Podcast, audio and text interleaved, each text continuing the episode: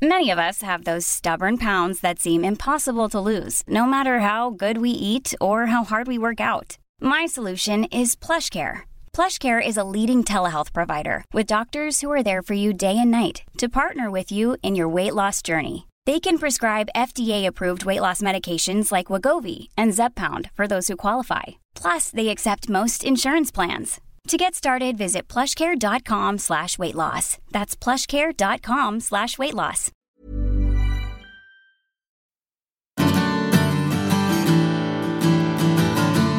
Hola a todos y bienvenidos a un nuevo episodio del podcast de Hannah Fernández, A Guide to Live Well, una guía práctica para vivir bien en la que encontrarás entrevistas con los mayores expertos en salud y bienestar físico, mental y emocional. Aunque el tema central de este podcast es el bienestar, ya sabes que de vez en cuando me permito licencias como la de esta semana para tratar temas que no están tan directamente relacionados con cómo cuidarnos, pero que sí que tienen que ver y mucho conmigo, con mis inquietudes y con el objetivo de este proyecto, aportarte valor en todas las esferas de tu vida. En el episodio de esta semana vamos a hablar sobre el proceso de creación, sobre el oficio de dar vida a las palabras mediante la construcción de una historia y sobre el arte de transmitir y emocionar a través de la voz, sin ayuda de fotos, filtros o retoques de brillo y contraste. Para eso, cuento hoy en el podcast con Pablo Juan Arena, radiofonista y premio Ondas en 2018.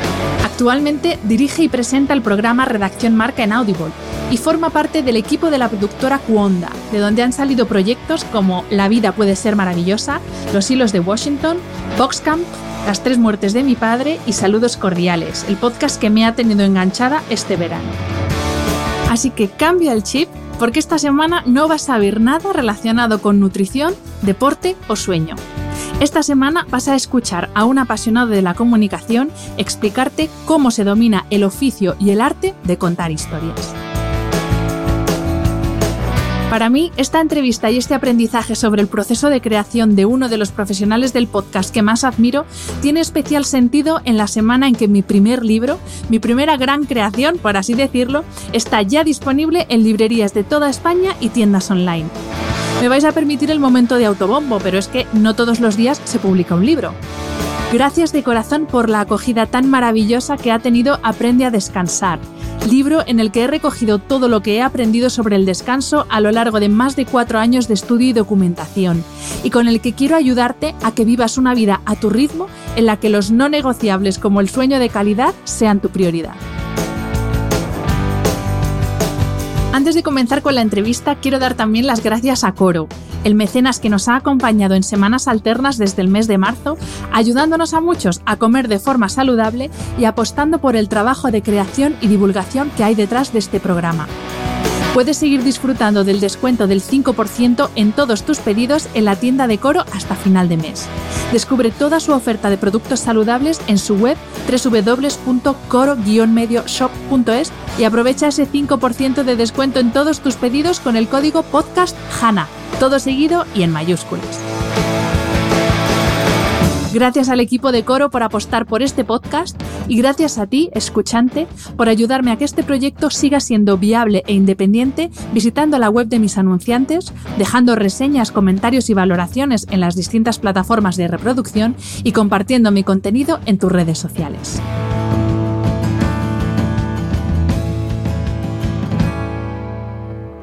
Bienvenido Pablo y muchísimas gracias por aceptar la invitación a este podcast. Nada, gracias a ti, yo encantado. Pues Pablo, te voy a hacer una primera pregunta que puede parecer un poco obvia, pero a mí me llama mucho la atención y ya te lo decía antes de empezar a grabar que yo te he llamado porque yo quiero aprender de ti. Y mi primera pregunta es, eh, ¿cómo se cuentan historias? Porque una cosa es el podcast que haces tú, otra cosa es el podcast de entrevistas como este, tú cuentas historias, pero ¿cómo se cuenta una historia en audio? En la era de la insta imagen y añado el prefijo insta porque claro, ya no estamos en la era de la imagen, estamos en la era de la imagen que paso así haciendo scroll y que lo mismo estoy, estoy solo un segundo viendo esa imagen. Entonces, eh, ¿cuál es el truco para hacer esos pedazos de podcast que tú haces? A ver, no sé si hay algún truco, pero desde hace mucho tiempo yo siempre pongo el mismo, el mismo ejemplo. Seguro que hay un montón de libros teóricos sobre comunicación y demás. Y yo pongo que todo, todo se, se reduce a cuando contamos un chiste. Es exactamente lo mismo a contar un chiste. Tú cuando cuentas un chiste tienes más información que el que está oyendo. Sabes dónde está la gracia, sabes dónde va a estar el punto de giro y sabes dónde tienes que poner el énfasis para incluso reírte al final, forzar la risa, donde el que sabe contar un chiste sabe contar una mini historia, que, es eso, un, chiste. Pues simplemente es eh, contar una historia más larga y saber dónde poner el énfasis y dónde guardarte algo que ocultas al que te está escuchando para en un momento dado sacarlo. Pero es exactamente igual que un chiste. Es exactamente igual que un chiste. Un chiste malo, un chiste bueno, pero un chiste que intentamos contar bien. ¿Y cómo ves tú el panorama del podcast eh, en España en este momento? Porque todavía hay gente que pregunta qué es eso del podcast, cuando lo saben que es podcast y no podcast o algo así. Todavía hay gente que lo confunde con la radio. ¿Cómo ves tú el panorama? Porque es verdad que en los últimos bueno, meses, claro, yo es que la pandemia es como si no hubiera pasado por mi vida, pero ya años. Cierto, cierto. Ha habido un boom de, de programas ¿Cómo ves tú el panorama? yo, por ejemplo, lo veo como si estuvieran saliendo así champiñones, pum, pum, pum, un poco a lo loco, pero ¿tú cómo lo ves? Sí, yo creo que ahora estamos en una fase de, conocimiento por parte de la propia industria. Igual va un poco adelantada al conocimiento del consumidor.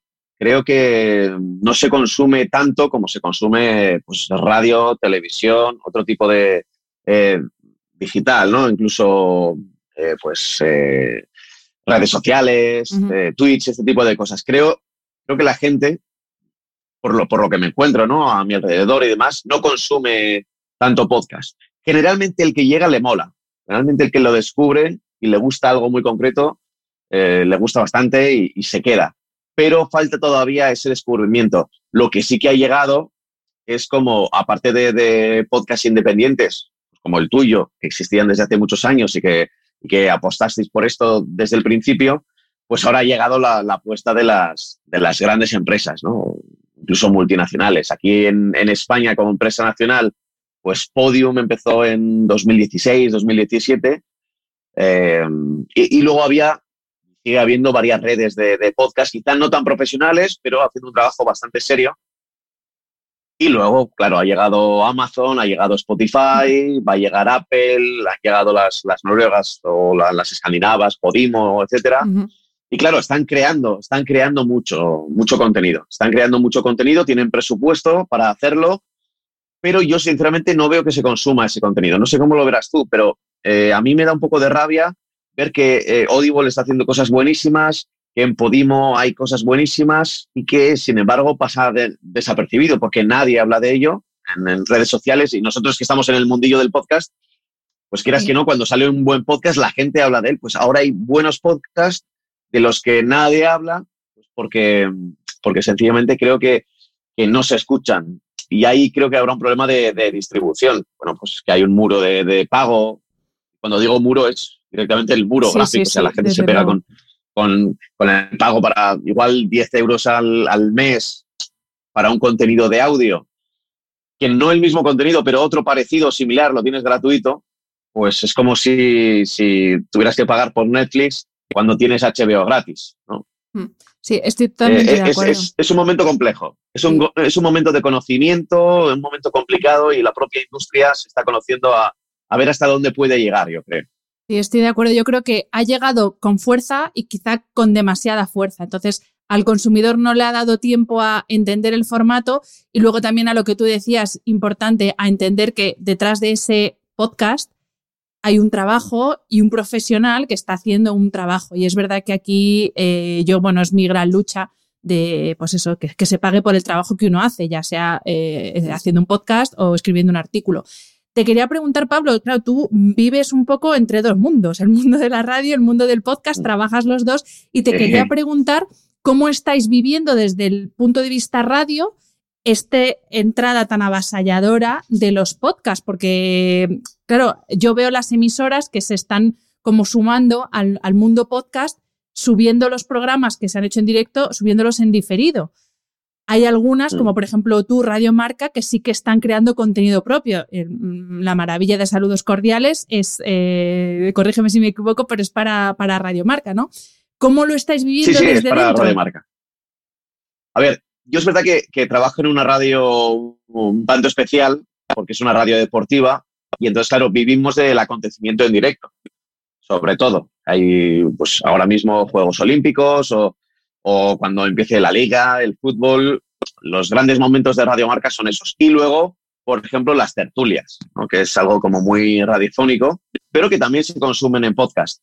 Era, es muy natural que, incluso desde el principio, ¿eh? desde hace más de 20 años, las radios ya intentaban poner sus audios cuando surgió Internet y decían, oye, ¿qué hacemos en cadenaser.com? Que pueden, pues ponemos aquí los MP3, todavía no estaban sindicados, es decir, yo creo que la definición de podcast todavía no estaba ahí, pero sí el audio digital sí que empezaba a estar disponible, ¿no? El último boletín, escucha el último boletín, ese tipo de cosas ya existían en el 2001-2002, cuando ya estaba Internet ahí y, se estaba experimentando en esas páginas.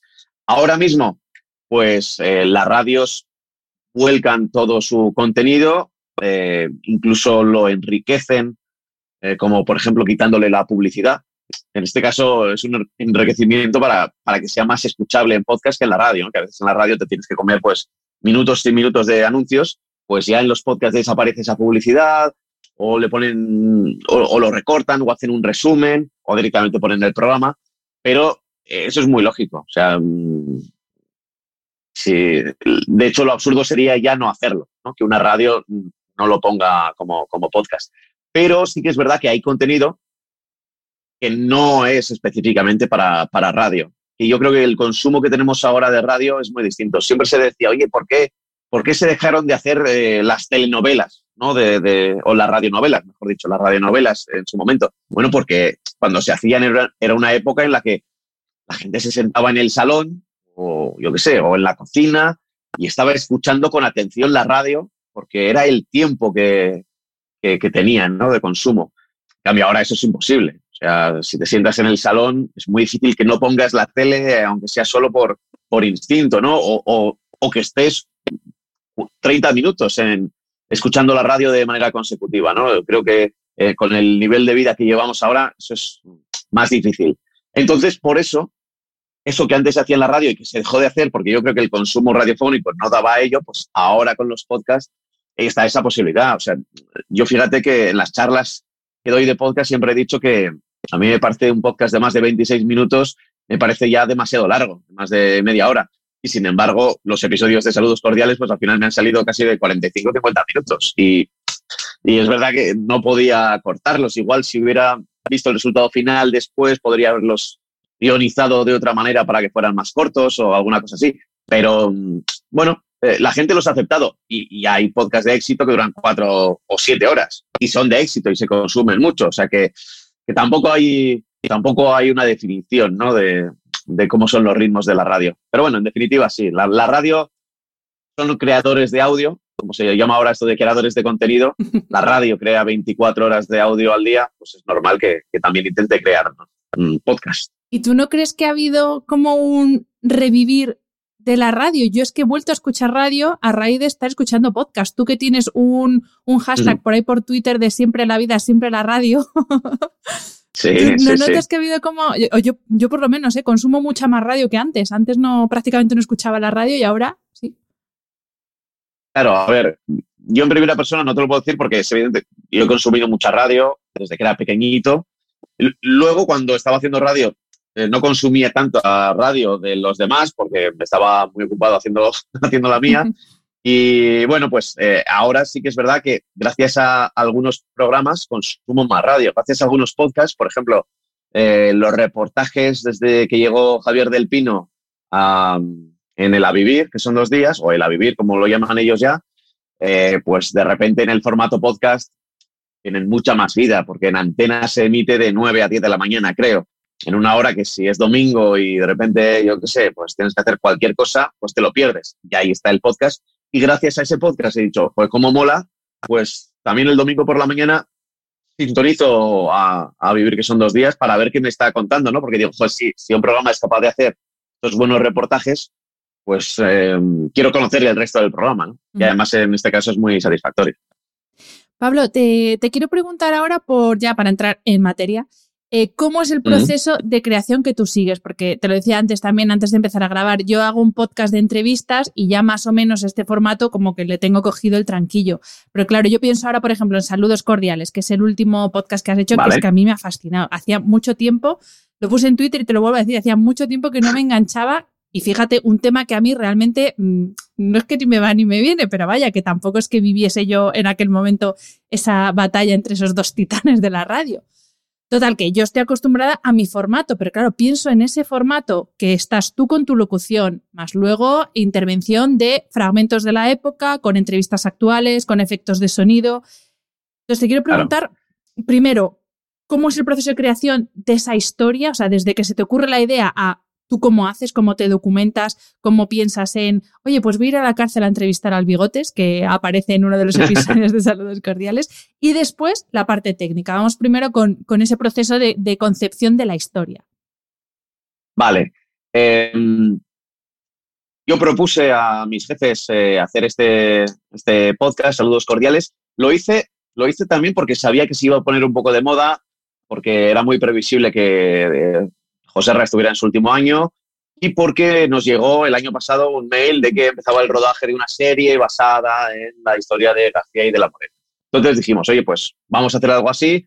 Yo, como llevo 20 años haciendo periodismo deportivo, conozco y tengo buen trato con prácticamente todos los periodistas del ramo, sean de una cadena o de otra. Y dije, pues, eh, no sé, podríamos hacer entrevistas, unas cuantas entrevistas, y que ellos nos cuenten un poco cómo va, ¿no? E-, esa era, la, esa era la idea principal, o sea, que fuera solo de entrevistas. Pero luego, claro, yo me pregunté, pues podía hacer algo más, más narrativo. Y, y, bueno, a lo largo de todos estos años he hecho unos cuantos reportajes en Radio Marca y entonces iba experimentando. Eran reportajes en los que eran más cortos, evidentemente, porque eran para emisión en la radio de 6, 7 minutos. Y entonces en uno hacía una cosa, en otro hacía otra, tenía un recurso por aquí, por allá. Y en este pues empecé, dije, joder, pues voy a hacerlo narrativo cuando tomé la decisión en primera persona. Esta es una de las cosas importantes que yo digo a, la gente que me pregunta sobre los podcasts que son periodísticos. No cuentas la historia, no cuentas realmente la historia que está ocurriendo. Cuentas cómo tú, como periodista, estás descubriendo la historia. Ocurre en todos los casos. Ocurre en X-Ray, ocurre en las tres muertes de mi padre, ocurre eh, en cualquier eh, reportaje, podcast que sea como de investigación, no es el hecho en sí mismo. En el podcast se cuenta cómo yo estoy investigando. Es, en, es un primera persona, que a veces es verdad que es una de las normas eh, que dice el, periodismo puro, ¿no? que el periodista nunca puede ser protagonista. Bueno, es verdad, no tiene que ser protagonista, pero en este caso concreto sirve mucho a, a la narración, porque digamos que que coge la mano al, oyente y, vamos descubriendo, porque si yo supiera el, final de una historia, en este caso no es tanto de investigación, saludos cordiales, pero, pero ponte en X-Ray o ponte en las tres muertes de mi padre, si Pablo Romero mm, ya sabe cuando está empezando a contar el podcast cómo va a acabar la historia.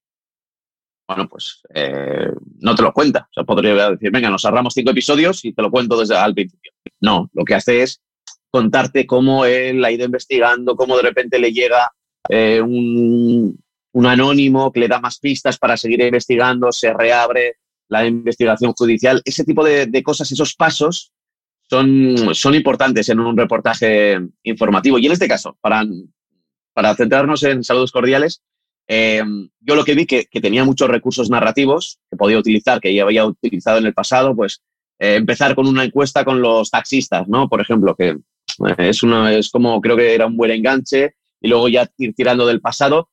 Y entonces yo lo que hice fue, antes de hacer las entrevistas, me planteé tres o cuatro temas para preguntar a todos los entrevistados, los mismos temas, ¿vale?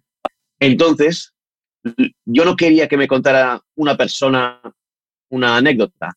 Quería que esa anécdota que yo más o menos me había llegado, que sabía que existía o que había ocurrido, me la contaran varias personas y así tener varias voces hablando de lo mismo y eso le da mucha vida, porque a mí lo que me gusta en el podcast es eh, desaparecer un poco. Hay un momento en el que hago una introducción, me callo y de repente los, los cortes, digamos, los sonidos se van enlazando, ¿no?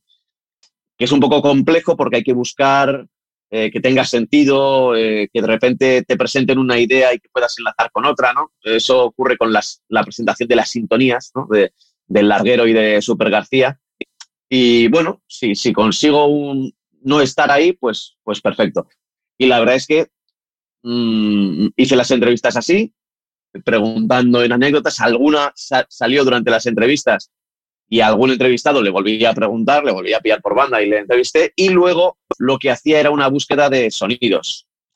Entonces, bueno, pues teniendo los sonidos y las escenas, digamos, pues más o menos eh, iba empaquetándolo, iba empaquetando todo, todo con, con, globitos. De hecho, yo creo que tengo por aquí, bueno, no, aquí tengo, bueno, tenía algún cuaderno por aquí que tengo, tengo, pues mira, el episodio del ciclismo.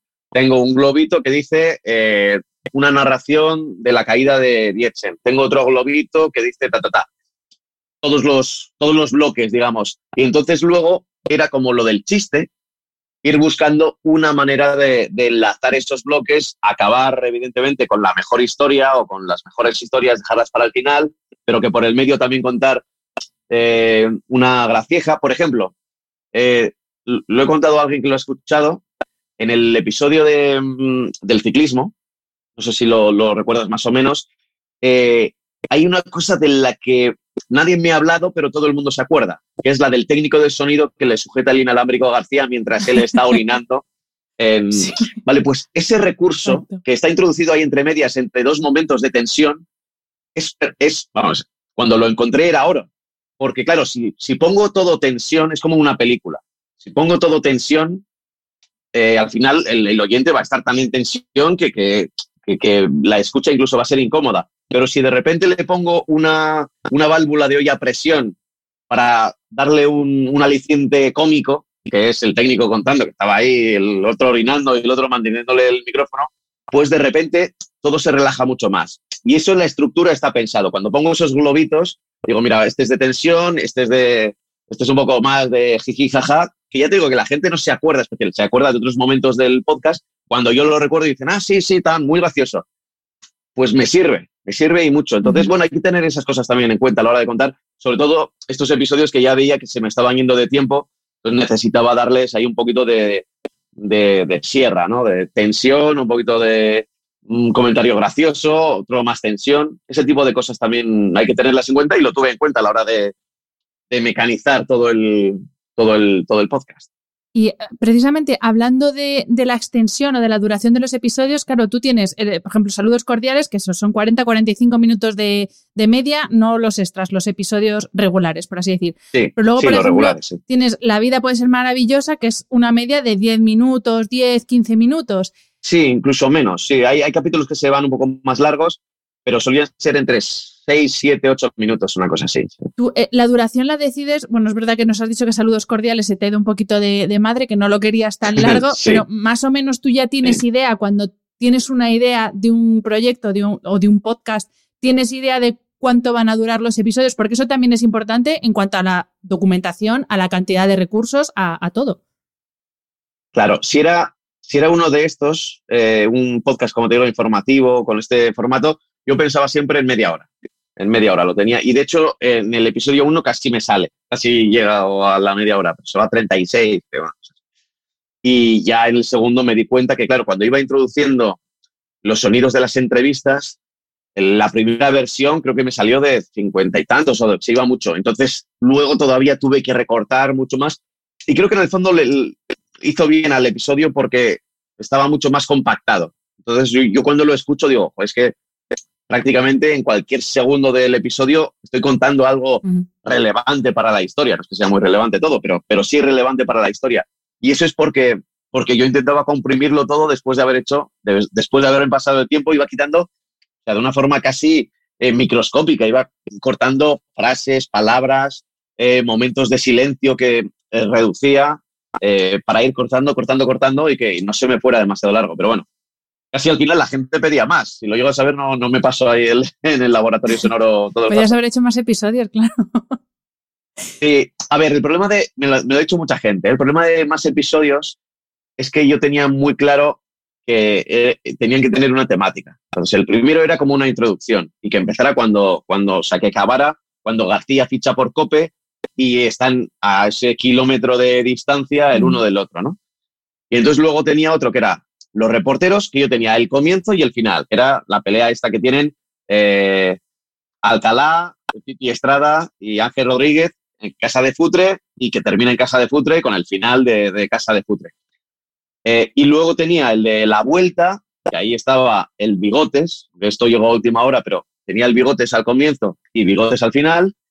Y luego en el último episodio, que yo tenía el final muy claro, desde que me dijo que sí, me, alegró la vida, y, tenía un comienzo que era, que era, bueno, fíjate, el comienzo del cuarto con Iñaki Gabilondo iba a empezar con la, con la pelea, con el sonido de la pelea. Pero bueno, ya que había llamado a Luis del Olmo y tal, me pareció que también podía cerrar con, otra gran estrella de la radio de aquella época que era, que era Gabilondo. Entonces, lo que te quiero decir es que si, si hacía más capítulos, tenía que crear también estas cosas, este comienzo y ese final potente. Y no tenía más. O sea, realmente soy un poco farsante, porque es que no tenía, no tenía más comienzos y finales potentes. No, no los tenía. Igual, podría haber buscado darle una vuelta y alguna de las historias intermedias podía haber sido un final, pues, pues igual sí. E igual lo del bigotes podía haberse sacado, ¿no? pues, pues igual sí. Pero, pero no lo tenía. Tenía cuatro, cuatro comienzos, cuatro finales y cuatro episodios. Pero te digo una cosa, Pablo, cuando el que escucha se queda con ganas de más y le parece corto, es que es bueno, porque si, si se te hace demasiado largo, ahí hay un problema. Así que si, si varias personas te han dicho que podía haber sido más largo, eh, eso yo creo que, es bueno. Y una cosa te quería preguntar con respecto a la documentación, porque eh, hay mucha gente que nos escucha, que escucha podcast y que no saben o, no se creen que el proceso de documentación sea, mm, en muchos casos, incluso más largo que el proceso de hacer el episodio en sí. Yo, por ejemplo, hay episodios, pues yo qué sé, sobre disruptores endocrinos que me tengo que leer mínimo dos libros y eso no se hace en media hora. Entonces, en tu caso, por ejemplo, qué media de tiempo necesitas de documentación. No te digo ya de filtrado, digo de documentación, de buscar en libros, hemeroteca, tu caso, eh, más o menos. Para, este caso concreto, tengo que reconocer que no necesité tanta documentación porque como era una época radiofónica que yo escuchaba y que luego me parecía fascinante y me había ido leyendo libros a lo largo de los últimos años, varios libros que se han ido publicando y artículos, y había hablado mucho con Pipi Estrada, que Pipi Estrada cuenta muchas historias probablemente la mayoría inventadas, pero las cuenta muy bien, ¿eh?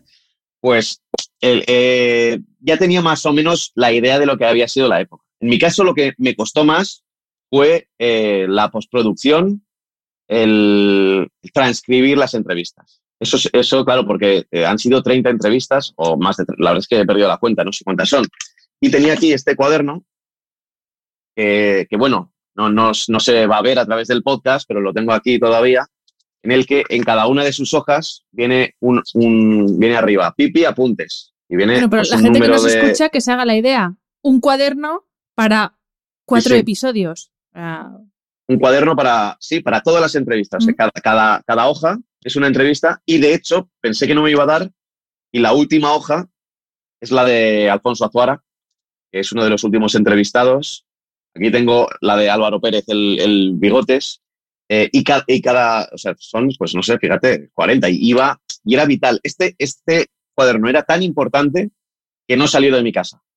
O sea, yo iba, he ido a la radio mil veces y demás, no porque si perdía, eh, o sea, era peor, que perder el, el, iPad. O sea, psicológicamente no habría podido empezar otra vez a, a minutar todos los vídeos que tenía porque, porque yo no sé cuántas horas habré grabado, pero si son 30 eh, entrevistas y la media era de 40 minutos, pues imagínate igual 20 horas, un día entero, lo que es un día entero de, grabaciones de, entrevistas. Era, era mucho. Y es lo que más me costó. En este caso concreto es lo que más me costó. Pero, por ejemplo, en las historias de la vida puede ser maravillosa, eh, ahí hay mucho, mucho de enciclopedia digital, de, bueno, Wikipedia a veces, sobre todo por las fechas, suelen ser en inglés, suelen ser bastante exactas y luego artículos que se publica la gente y cuesta bastante. Cuesta más decidir la historia en sí mismo. Cuando hacía La vida puede ser maravillosa, costaba más decidir qué historia que fuera entretenida y que tuviera gancho, que luego poner a hacerlo, que, luego pues te costaba entre escribir y locutar, pues te cuesta esos ocho minutos, pues hora y media o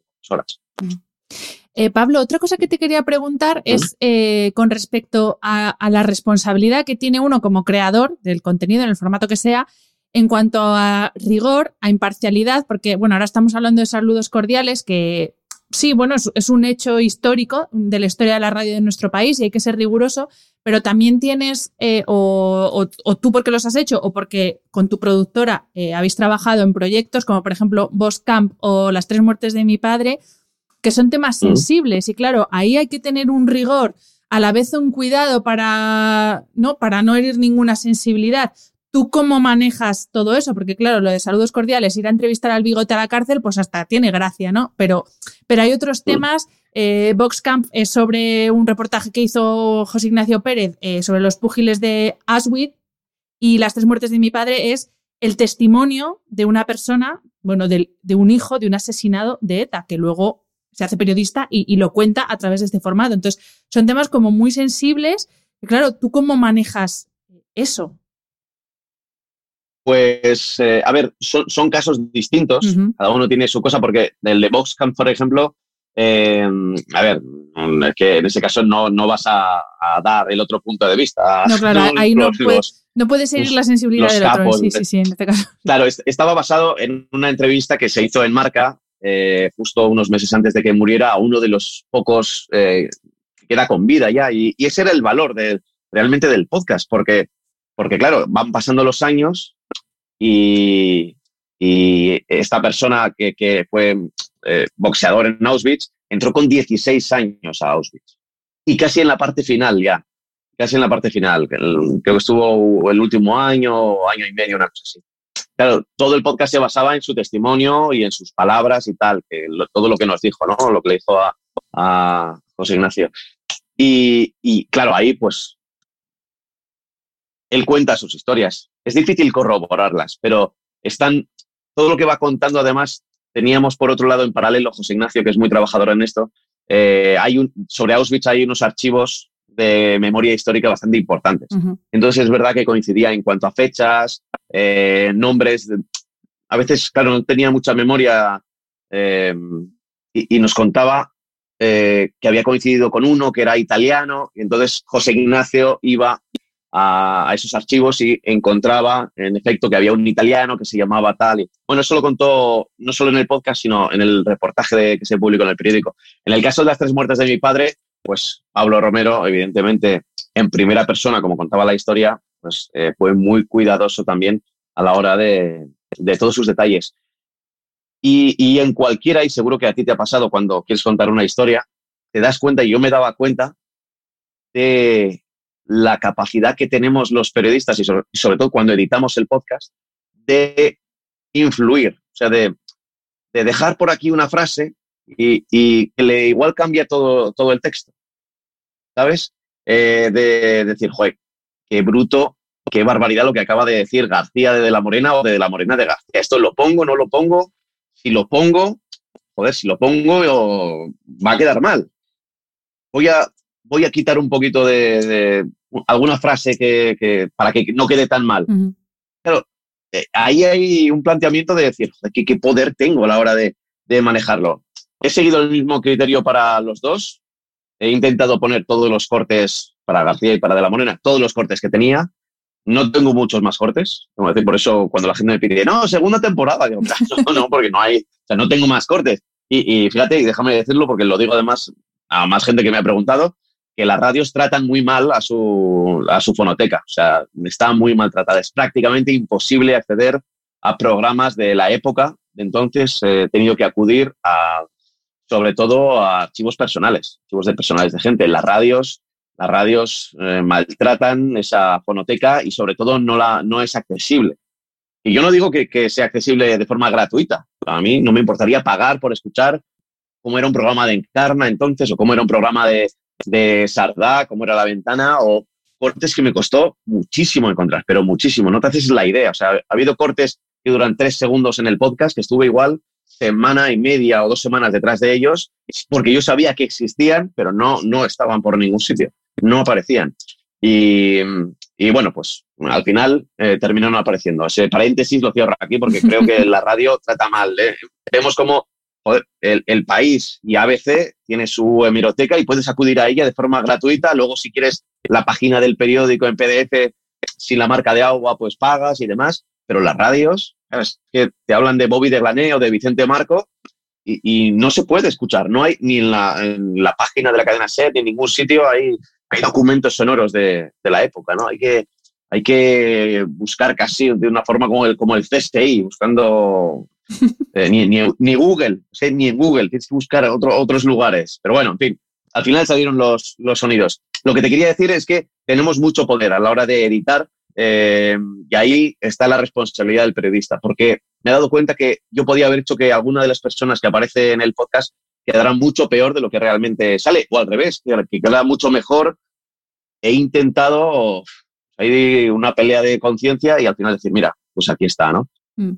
Y oye, Pablo, hablando del poder que uno tiene cuando se pone al otro lado del micro, ya sea en un podcast, en una radio, te quería preguntar, ¿tú sientes en cierto modo el peso de la responsabilidad? Porque al final, dependiendo también del tipo de podcast, pero hay material, por ejemplo, saludos cordiales, las tres muertes de mi padre, se puede utilizar perfectamente como material docente, igual que un libro en el que se cuenta por escrito una historia. Y en este momento que vivimos de tantísima infoxicación, de tanta noticia falsa, de tanto, bueno, como está en Internet, es verdad, como está en Twitter, es verdad, y, nunca vamos más allá o, pocas veces vamos más allá a indagar sobre esa fuente, tú tienes en cierto modo, eh, eh, o sea, sientes esa responsabilidad para con los que vengan en el futuro, cuya fuente de educación y de formación posiblemente sean algunos de tus episodios. Sí, Estoy, estoy muy de acuerdo contigo en, eso que dices, que, es verdad que hay podcasts bien hechos. Añado también X-Ray, puede ser perfectamente un podcast para conocer la figura de Juan Carlos I, un podcast ideal. Em, sí, eh, probablemente, yo sin quererlo, eh, no lo pretendía al principio, pero probablemente ahora me he dado cuenta que, si alguien quiere conocer la historia de, de José y de García, vaya a tener que pasar sí o sí, seguro que hay tesis doctorales, hay varios libros, ¿no? O Los silencios del larguero, o Buenas noches y saludos cordiales, que era de Vicente Ferrer y era la biografía de, de, García, pero va a tener que pasar también por el podcast. Creo que este trabajo se ha convertido como una especie de, si quieres conocer esa época, vas a tener que, que escucharlo. Y me alegra, me alegra por un lado y por otro lado me da un poco de rabia porque creo que por mi culpa, eh, igual vendo un poco de nostalgia, igual demasiada nostalgia sobre aquella época. Quiero decir que yo he vuelto a escuchar los episodios, una vez que ha pasado un tiempo, los vuelvo a escuchar y creo que, queda una época em, que no era la visión que igual yo le quería dar, o no, quería darle ninguna visión, pero la visión que tengo yo es que aquellos años fueron en las redacciones muy duros. eran, eran muy, muy duros y se pasaba muy mal y la, guerra por la noche era tremenda, era furibunda, e incluso de mal rollo, o sea que en algunos momentos del podcast se ve, pero al final, igual por la música, igual por el montaje, igual porque ese, ese final que queda que es como más, eh, más dulzón, a la gente le ha quedado como un, regusto muy de nostalgia, pero nostalgia bien, ¿no? y me da un poco, me da un poco de, rabia porque realmente no quiero trasladar esa imagen de, nostalgia simplemente porque ocurrió en el pasado ya era mejor que lo que hay ahora. Puede que fuera mejor, pero eran años muy duros. Igual tenía que haber recalcado de alguna otra manera esa dureza, ¿no? Igual con, con el extra de Alfonso Azúcar se nota más esa Quizás en lo que realmente era todo aquello. Pase eso, Pablo, porque es verdad que, claro, enfrentamiento como ese, hoy por hoy tanto en radio como en televisión, que hay, vamos a ver, voy a decir una cosa que habrá gente que no le parezca bien, pero bueno, hay cierta censura en cuanto a lo que se puede decir, o sea, que no se me entienda mal. Obviamente el respetar al otro está por delante de todo, pero es verdad que en ese momento era encarnizado, o sea, es que defendían con uñas y dientes literalmente ser el, el número uno de la noche. Y quizá ahora eso ya no se da. Entonces, eh, yo sí que esto de la cierta nostalgia a mí también me deja un poco ese regusto, fíjate, decir, jo, es que esto tenía que ser la leche, qué pena no haberlo escuchado en su momento. Sí. bueno, una cosa es escucharlo y otra cosa es periodistas jóvenes que me dicen, me hubiera gustado estar ahí en la redacción, con Alcalá y con el otro y pegándose. Bueno, hay una historia de, uno, de un periodista al que yo entrevisté, me puse en contacto con él y que además ahora que está tan de moda por el tema de Simon Biles en, los Juegos Olímpicos, eh, tuvo que dejarlo o sea, no pudo aguantar la presión de una redacción deportiva, lo dejó y me pidió que no hablara del asunto y simplemente lo nombro, no hablara del asunto poniéndole nombres y apellidos. Y, simplemente lo cuento porque, porque me parece muy significativo. No era un becario que llevaba, que justo recién llegado de la facultad y se encuentra de bruces con la realidad del periodismo, ¿no? que es muy distinta a la que enseñan en las facultades, o, por lo menos la que me enseñaron a mí. Eh, eh, no, era un redactor que llevaba ya bastantes años dentro de una redacción y que en un momento dado revienta, dice, no puedo más, no puedo más. Bueno, de, hecho ni siquiera lo dice. Se va a su pueblo sin decir nada a nadie y en la redacción empiezan a buscarle, oye, ¿dónde está fulanito? ¿Dónde está fulanito? Y, bueno, pues ya cuando se enteran, eh, sus familiares, porque no consiguen hablar con él, no, no, el médico, el doctor le ha dicho que, que de esto nada. Y es nada y ahí se queda. Y ahí se queda. Y es una auténtica... Eh, me hubiera gustado tener ese, mm. documento, ¿sabes? Que, se hubiera atrevido, pero evidentemente respeté su voluntad, malo sea, porque claro, estamos hablando además de una cosa, una situación muy personal, aunque ya está completamente superada, pero es una, una cuestión muy, muy personal y eh, siguen existiendo, bueno, pues eh, las etiquetas y este, este chico lo pasó mal y, quizá me faltó eso, recalcar que había gente que lo pasaba muy mal y que era, un, y que era una época muy dura. O sea, porque luego escuchas los insultos y uno a otro y parecen hasta graciosos. No, fíjate lo que le ha dicho, lo que le ha dicho. Pero claro, estar allí en la pelea por conseguir el protagonista, esa tensión, ahora es, ahora es imposible. O sea, el que lo puede intentar es Federico, igual, que queda todavía coletazos de, de aquella época pero es que nadie le responde, porque nadie quiere entrar en eso. Y aparte, que ahora mandan mucho más las empresas radiofónicas, que yo creo que, tiene algo bueno, pero también algo malo, que es que hay.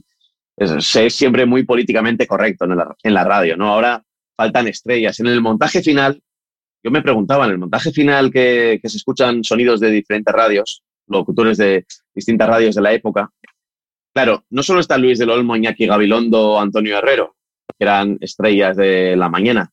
También en aquella época estaba Joaquín Luqui, estaba Javier Sarda, estaba eh, Julio Otero, ya estaba por ahí, estaba Bencarna, em, eh, Carlos Pumares. Había gente que tenía una personalidad que todavía 25 años después la sigue manteniendo. Y estoy convencido que los que ahora están haciendo radio, entre los que me incluyo yo también, entre los que estamos haciendo radio, dentro de 25 años no se recordará cómo, se recuerda esa época de los 80 y los 90, porque era una época muy, especial donde las empresas informativas, los dueños, los jefes, no eran tan importantes y el poder, realmente la imagen, el foco lo tenían los periodistas. Y, me da mucha rabia. A ver, dentro de 25 años se hablará de Paco González y de Pepe Domingo Castaño y de Manolo Lama. De esos no tengo ninguna duda, pero ya estaban hace, hace 20 años ellos ya estaban. Fíjate, en la tele pasa un poco lo mismo. En la época esta de Hermida, María Teresa Campos, que cuando eh, todos los septiembre era a ver si María Teresa Campos sigue con esta cadena o ficha por la cadena eh, la, contraria. Y ahora es verdad que eso no pasa por lo que tú dices, porque está, es como ya está la empresa por encima de todo y la, es un poco la empresa la que manda. En eso sí, sí, tienes toda la razón. Sí. Ahí, ahí, podríamos hacer, podríamos teorizar mucho. Yo también creo que mm, hay épocas en las que el público busca héroes o, tiene, o busca referencias y hay épocas en las que no. yo creo que ahora vivimos un tiempo en el que con las redes sociales y demás ya hemos asesinado a los héroes completamente y ya no, ya no necesitamos una gran referencia, un pastor que nos guíe ni nada por el estilo. Y en aquella época sí, en aquella época de transición, en aquella época de conocimiento, eh, la gente que aparecía en la tele eran como pastores y, seguíamos a Gabilondo o a Antonio Herrero o, a Luis del Olmo. Y porque había, creo que había una necesidad, y esto puede ser muy, de sociología, pero no quiero tampoco profundizar porque esto es una pedrada que tengo en la cabeza y puede que cualquiera que me escuche diga, pues vaya tontería, ¿no? Ahora es todo lo contrario. ahora necesitamos más héroes y por eso hay más películas de superhéroes. Vete a saber. No lo sé. Pablo, para ir eh, terminando la entrevista, eh, te quiero citar, bueno, la primera cita es, eh, bueno, es de Nuria Pérez, que para mí es una de las mejores creadoras de contenido en audio que hay ahora mismo. dice Nuria en la, en la, entrevista, una sociedad cada vez más polarizada y superficial que se para ante el titular sin ir en profundidad, refiriéndose a la, a la sociedad actual. ¿Tú crees que el podcast es una buena herramienta precisamente para eso, para evitar que nos sigamos quedando en el titular, en, eh, pues eso, en el insta todo, que es en lo que vivimos ahora, y, vayamos más allá y, que, y queramos profundizar en las, en las historias o, tú crees que acabará también con porque también hay podcast de los cuatro segundos, el podcast de cuatro segundos, esto también existe, entonces, ¿tú crees que el formato podcast ayudará a esto, a, que no, no, estemos tan polarizados entre el, el, el blanco, el negro, el titular y, ahí nos quedemos? A ver, yo creo que el podcast tiene algo eh, distinto al resto de medios ahora mismo. ¿eh? Y hablo de todo tipo de podcast, esta entrevista y de, y de reportajes. Y es que tiene su tempo y que tiene su escucha y que, y que para escucharlo bien, o sea, todo el mundo lo puede escuchar mal, pasándolo de 15 en 15 segundos, ¿no? Hacia adelante y tal. Pero no tiene mucho sentido, para eso no escuchas nada, ¿no? Porque te puedes perder eh, un dato importante o una respuesta importante. Em, me da mucho miedo eso de escucharlo a más velocidad.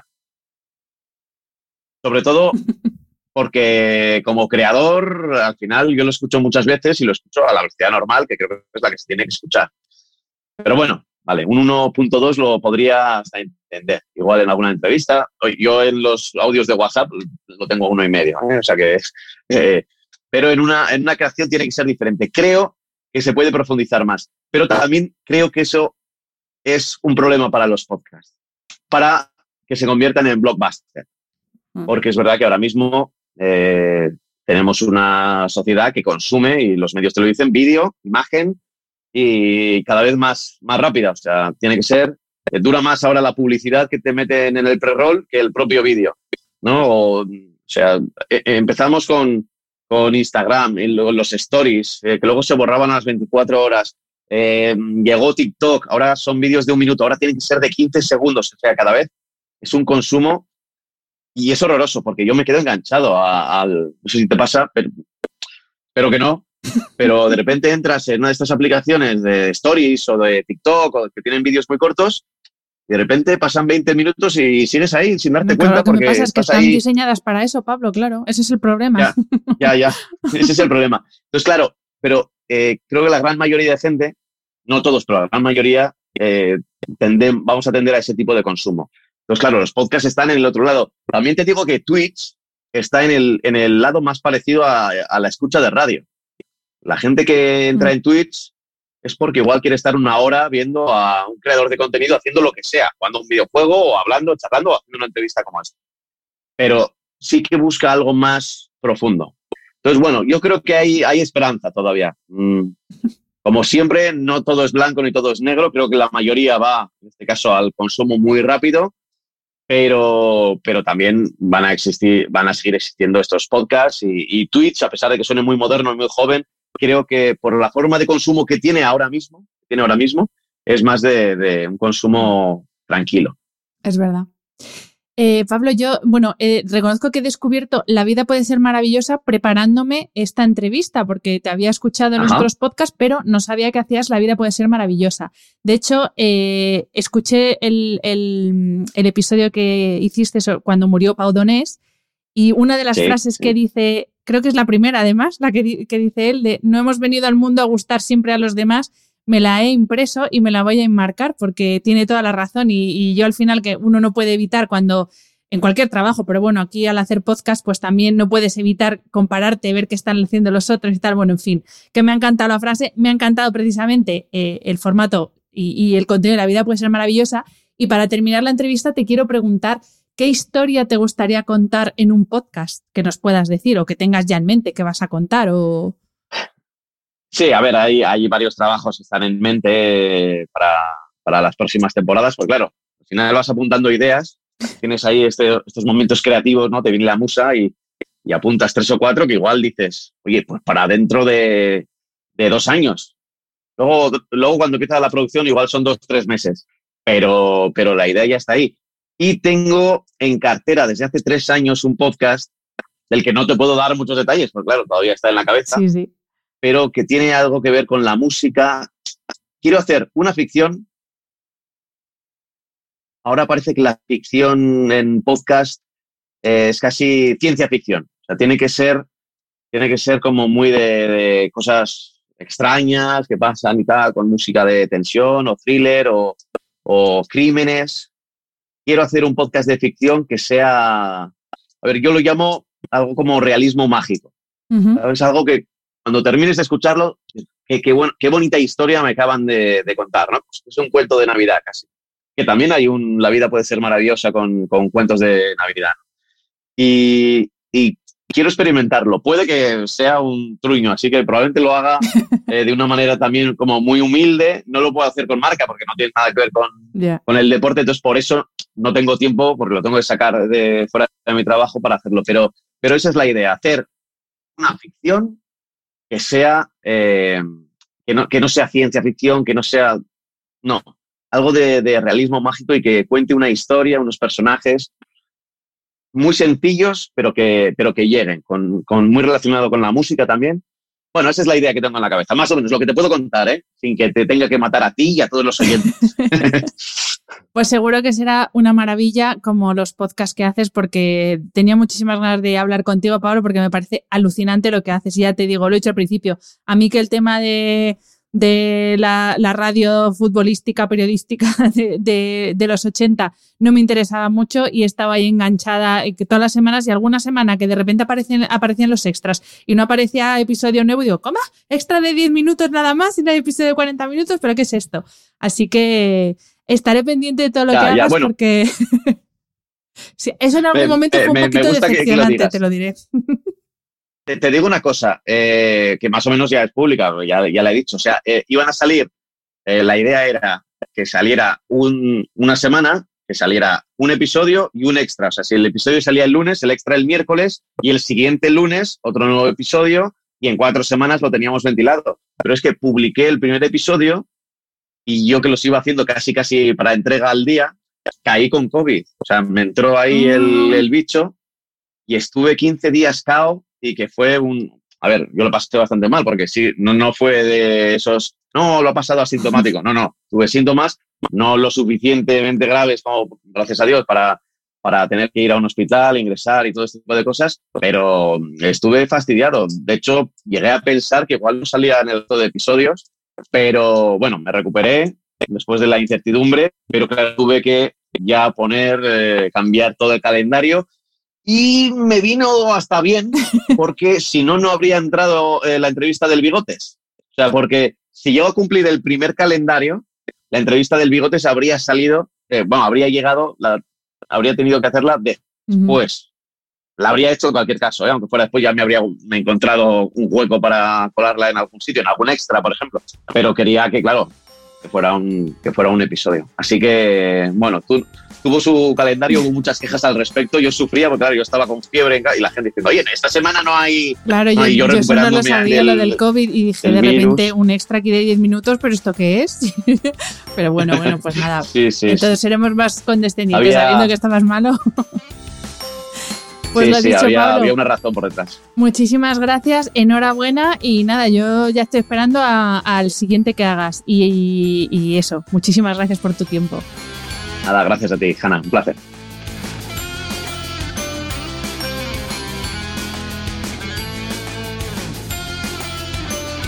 Espero que hayas disfrutado del episodio.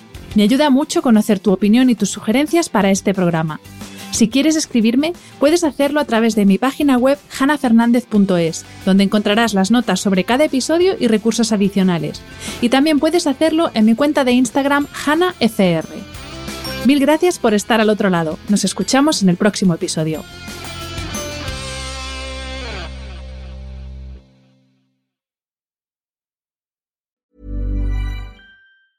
Ever catch yourself eating the same flavorless dinner three days in a row? Dreaming of something better? Well, HelloFresh is your guilt-free dream come true, baby. It's me, Kiki Palmer. Let's wake up those taste buds with hot, juicy pecan-crusted chicken or garlic butter shrimp scampi. Mm. Hello Fresh. Stop dreaming of all the delicious possibilities and dig in at HelloFresh.com. Let's get this dinner party started.